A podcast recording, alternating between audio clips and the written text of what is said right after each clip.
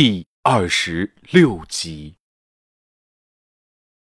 看守所单间内，周勇靠在墙边坐着，他的表情僵硬，居然笑了。可是伴随着诡异的笑声，又传出哭泣声。周勇家的客厅里，孙达把香烟掐灭。你想过吗？如果你真的这么做，你可能会遭到那些人的攻击。如果我不这么做，我可能什么都做不了。真相永远被打压在黑暗里。这个世界将发现无数个未成年人女孩的尸体，他们曾经都被那些粗鲁的男人压在了身下，侮辱。周勇面色阴沉。需要他已经同意了，帮助我们完成计划。孙达气愤的从沙发上弹起。你想的太天真了，这么做完全是毁了你自己。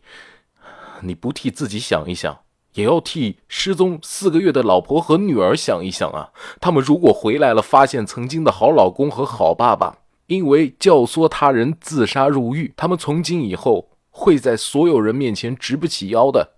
周勇面无表情的摇头：“不会的。”孙达指着周勇呆板的表情。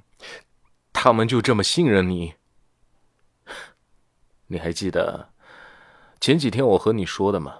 周勇也站了起来，就算他现在变得瘦弱憔悴，可是他还是比孙达壮上几分。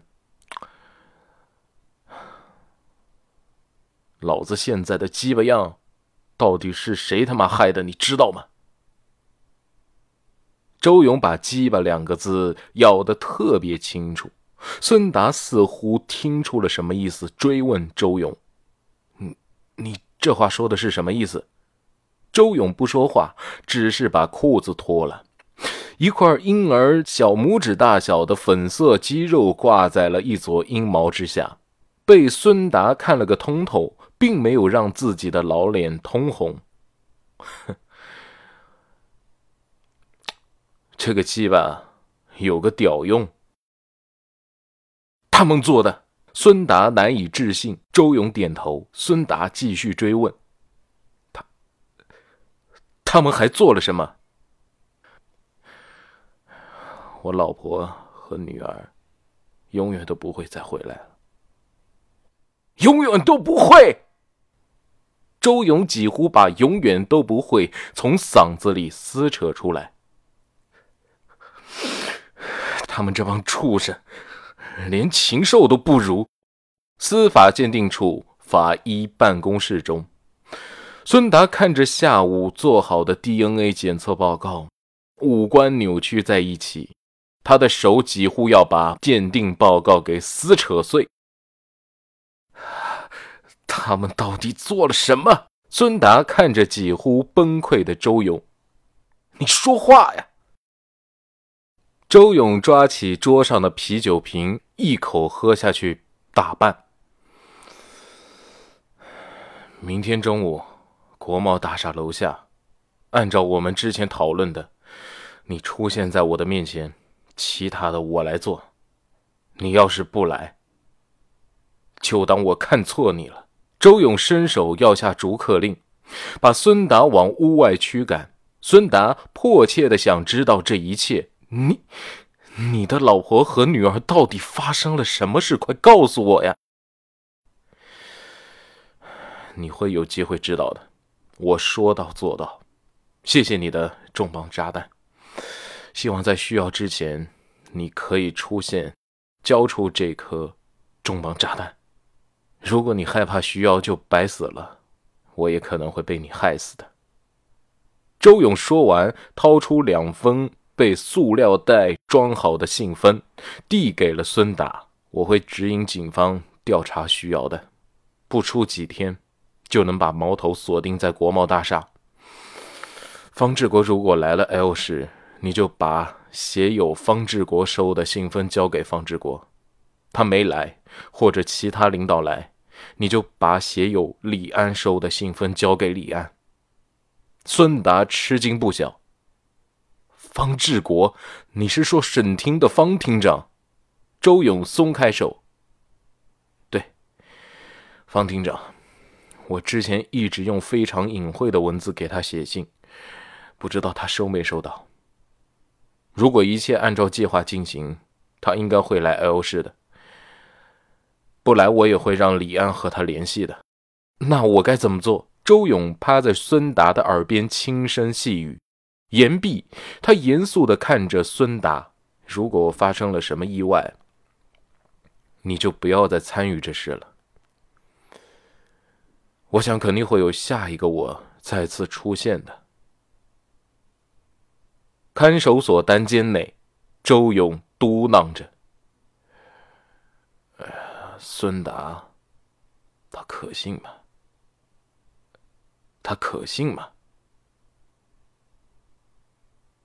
刑侦支队队长办公室的门被敲响了。孙达急促地走向在办公室沙发上闭目养神的方志国面前。方厅长，我在门口取快递的时候，在快递上粘着一个信封，我一看是你的，我就顺手给带过来了。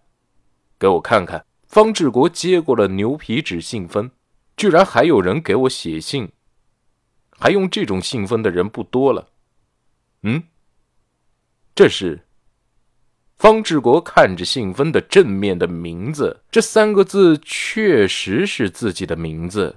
不过“国”字里面应该是三个横的，却不知有意还是无意的写上了四个横。这样的写法，写他名字的人恐怕只有看守所里的周勇了。而且信封上没有任何的邮戳，更没有电话，像是故意写给自己的。方志国激动地问：“送信过来的是谁？”孙达如实说：“呃，是平时送快递过来的快递员。”方志国让孙达离开后，他独自一个人拆开信封，就看到一张信纸上只写了寥寥数语：“感谢方厅长光临我市。想必这个时候你们已经找到了线索，那么请你帮我个忙。”请帮我保护起来，否则你们将什么都得不到。叶角用大大的红笔字写着“月完忌讳”。方志国思索片刻后起身，用一次性纸杯接了杯水，便将信纸撕碎扔进了水杯中。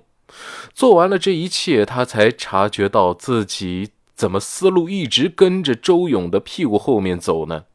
他一拍脑门，默念。哎呀，刚才还没拍照啊！监控室里，方志国看着屏幕里取快递的孙达，他手中握着一个文件夹，从快递员手中接过了一个纸箱，快递和文件夹覆盖在一起。等快递员走后，他把快递微微抬起，似乎发现了什么。他从箱底抽出了一张薄薄的，像是一张纸一样的东西。随后，他走出了监控画面。按照他的方向，目的地应该就是司法鉴定处。方志国意味深长地吐了一口气，他掏出手机询问李安：“你现在到哪了？”李安有些怪异地问：“方厅长，我刚从国贸大厦出来，快到支队了。你现在快去看守所，把周勇秘密转移。我怕有人要害周勇，一定要快。”看守所单间内，周勇回想起那天在门口嘱咐孙达的事情了。我觉得我会被他们抓起来。你从今天开始，每天都在网上买可以提供大包装的东西。等到他们怀疑国贸大厦与需要跳楼有关后，你就把信封夹在一个文件夹中去取快递。记住。一定要在监控区域让快递员等着。你要像是往常一样把快递签收，并把文件夹中的文件给抽出来。周勇，就在这个时候，关押周勇的单间外传来了有些熟悉的声音。开门的是李安，他抬头看向李安。李安和另外几名刑警走进了单间，把门关上。一个戴着黑色鸭舌帽的男人把鸭舌帽取下，戴在了周勇的头上。同时，李安指了一下那个男人，把衣服脱了，和他换一下。之后的事就辛苦你了，多保重。不知道李安是从哪找来一个年纪、体型都和周勇相仿的陌生男人。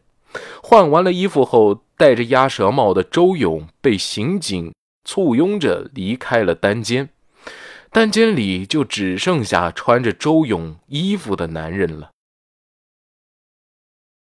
亲爱的听众朋友们，本集播讲完毕，感谢您的收听，我们下期再见。